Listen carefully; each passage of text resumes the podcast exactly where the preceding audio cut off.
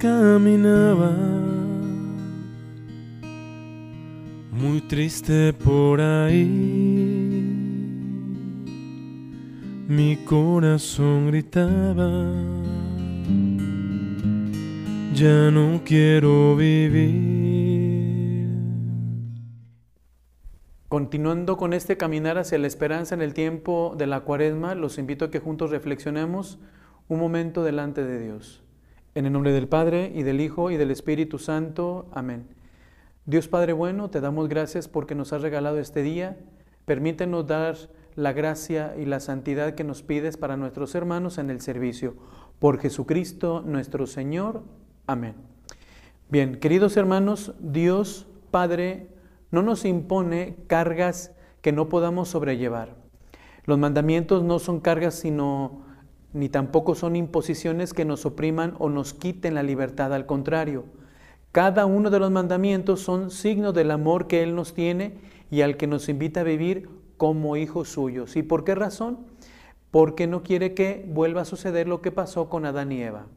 Por esa razón el amor hace posible que nosotros podamos ver al otro en el amor, con ojos de amor, tal como Dios lo ve. Y solo así a través del amor podemos comprender al otro sin juzgarlo amarlo como realmente es. Aprendamos a ver la vida y a vivir a través de los ojos del amor. Aprendamos que la ley de Dios está basada en una sola cosa, el amor, no en la negación o en la privación de nuestra libertad. Al contrario, el amor es la fuente y principio de toda libertad. ¿Por qué? Porque primero, tres puntos muy sencillos. El primero es amar a Dios sobre todas las cosas, nos librará de todas las preocupaciones vanas de este mundo, de servir a otros dioses, a otros ídolos que si no roban la paz y la libertad. Amar a Dios lo único que nos traerá como recompensa es una vida dichosa y plena. Dejar de servir a los otros dioses y a los otros ídolos nos dará el tiempo para dedicarnos a lo que de verdad importa, nuestra salvación. Porque si hacemos un poco de, espacio en este momento de, paz, de reflexión, te diré, muy poco tiempo le dedicamos a lo más importante que es nuestra salvación.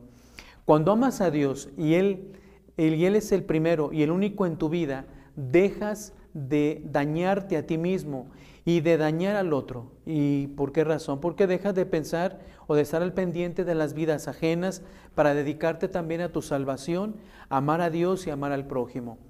Bien, cuando amas, nada te turba, nada te inquieta, nada te roba la paz, todo lo oscuro se vuelve luz y en las tinieblas ya no oprimen más. Eh, los problemas tienen solución y hasta lo malo se vuelve también una bendición, porque el amor destruye la maldad del hombre. ¿Y en qué momento? Porque cuando tú vuelves a las raíces del cristianismo, es volver al primer amor de nuestra vocación y nuestra vocación es el amor. Esa es la tarea primordial de todo cristiano. El amor, pero también traducido en los hechos, amando al otro, al pobre, al enfermo, al indigente, amar al que no piensa como tú. Bien, y segunda cosa importante, cuando amas a Dios sobre todas las cosas, no hay necesidad de empeñar tu palabra, ¿eh? ni de jurar en el nombre de Dios, ni de usar su nombre para hacer creíble tu palabra, pues tus obras son tu propio fiador.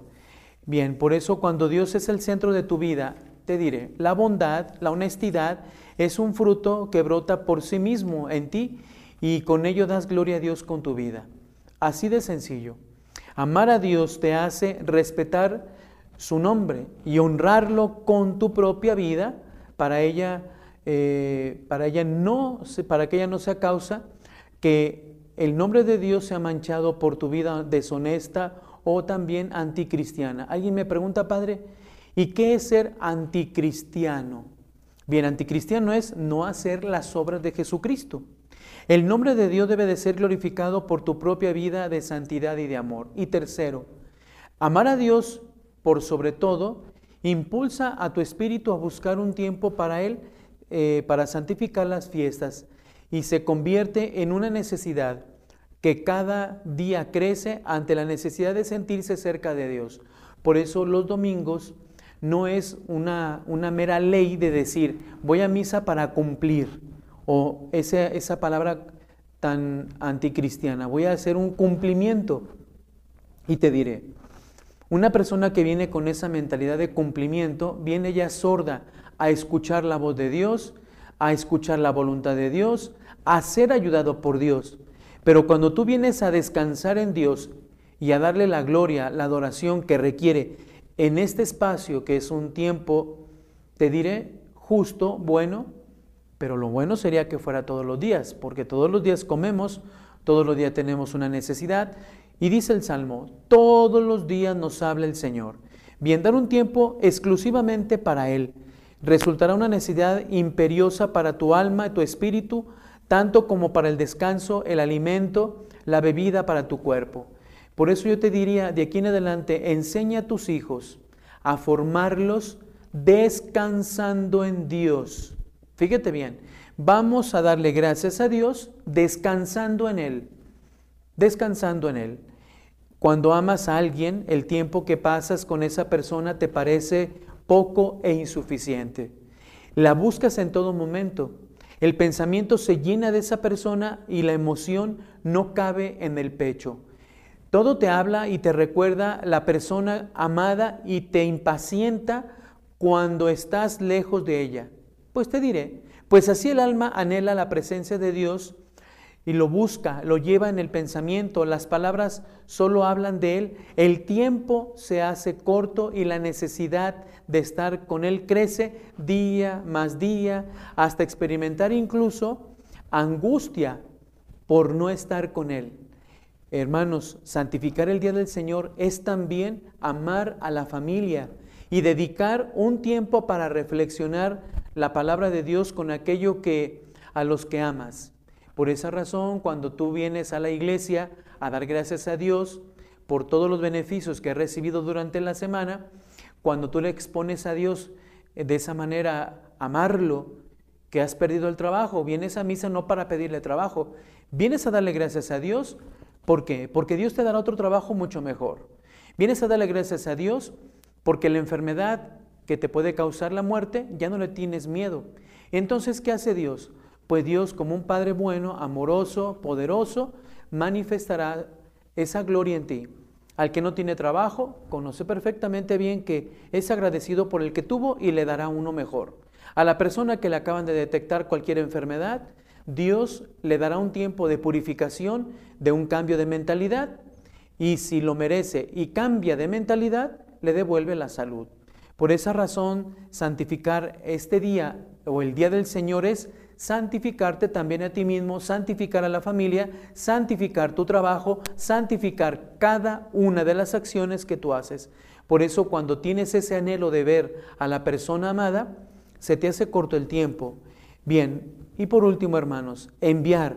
Dios enviará un fuego a la tierra, un fuego que consuma toda la maldad y la perversión del hombre y ese fuego se llama amor.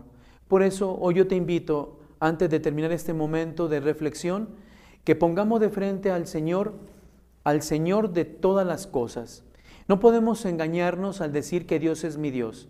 No lo podemos engañar. Porque mira, todo aquello que te roba la paz, todo aquello que te preocupa, todo aquello que te desvía de la mirada de Dios, esos son tus dioses la salud, el trabajo, el esposo, los hijos, las dificultades, etc. No sé cuál sea en este preciso momento aquello que te está robando la paz. Pues los invito a que hagamos juntos una oración y le pedimos al Señor que nos dé la capacidad de descubrirlo en los acontecimientos de dificultad, de enfermedad. Señor, te damos gracias porque a través del sufrimiento nos podemos encontrar contigo. Gracias porque a través del sufrimiento nuestra mirada se eleva al cielo y confiamos infinitamente en ti, porque aquello que nos permites en este preciso momento de nuestra vida es para nuestro bien, no para nuestra destrucción, no para renegar. Haz que la fuerza de tu Espíritu Santo nos dé el gozo y la alegría de saborear, de gustar la presencia tuya en nosotros y que tú te deleitas cada vez que nos contemplas como tus hijos muy amados. Te lo pedimos con la oración que Jesús nos enseñó. Padre nuestro que estás en el cielo, santificado sea tu nombre, venga a nosotros tu reino, hágase tu voluntad en la tierra como en el cielo. Danos hoy nuestro pan de cada día, perdona nuestras ofensas, como también nosotros perdonamos a los que nos ofenden. No nos dejes caer en la tentación y líbranos del mal. Dios te salve María, llena de gracia, el Señor es contigo, bendita tú entre todas las mujeres, y bendito el fruto de tu vientre Jesús.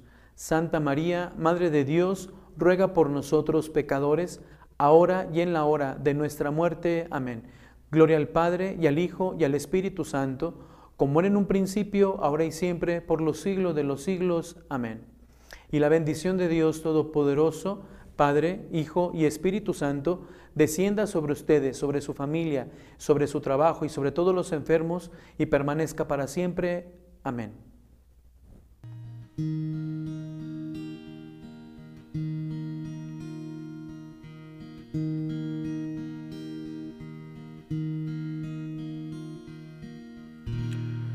Un día caminaba triste por ahí. Mi corazón gritaba, ya no quiero vivir. Sintiendo mi tristeza, oí hablar de ti, Jesús. Decían que me amabas que habías muerto por mí en la cruz. Lloré en ese momento al recordar el tiempo, el tiempo que viví sin saber que estabas tú ahí.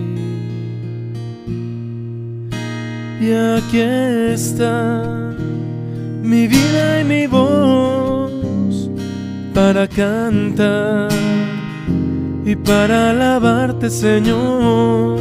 Y aquí está mis ansias de amar, de vivir y de perdonar.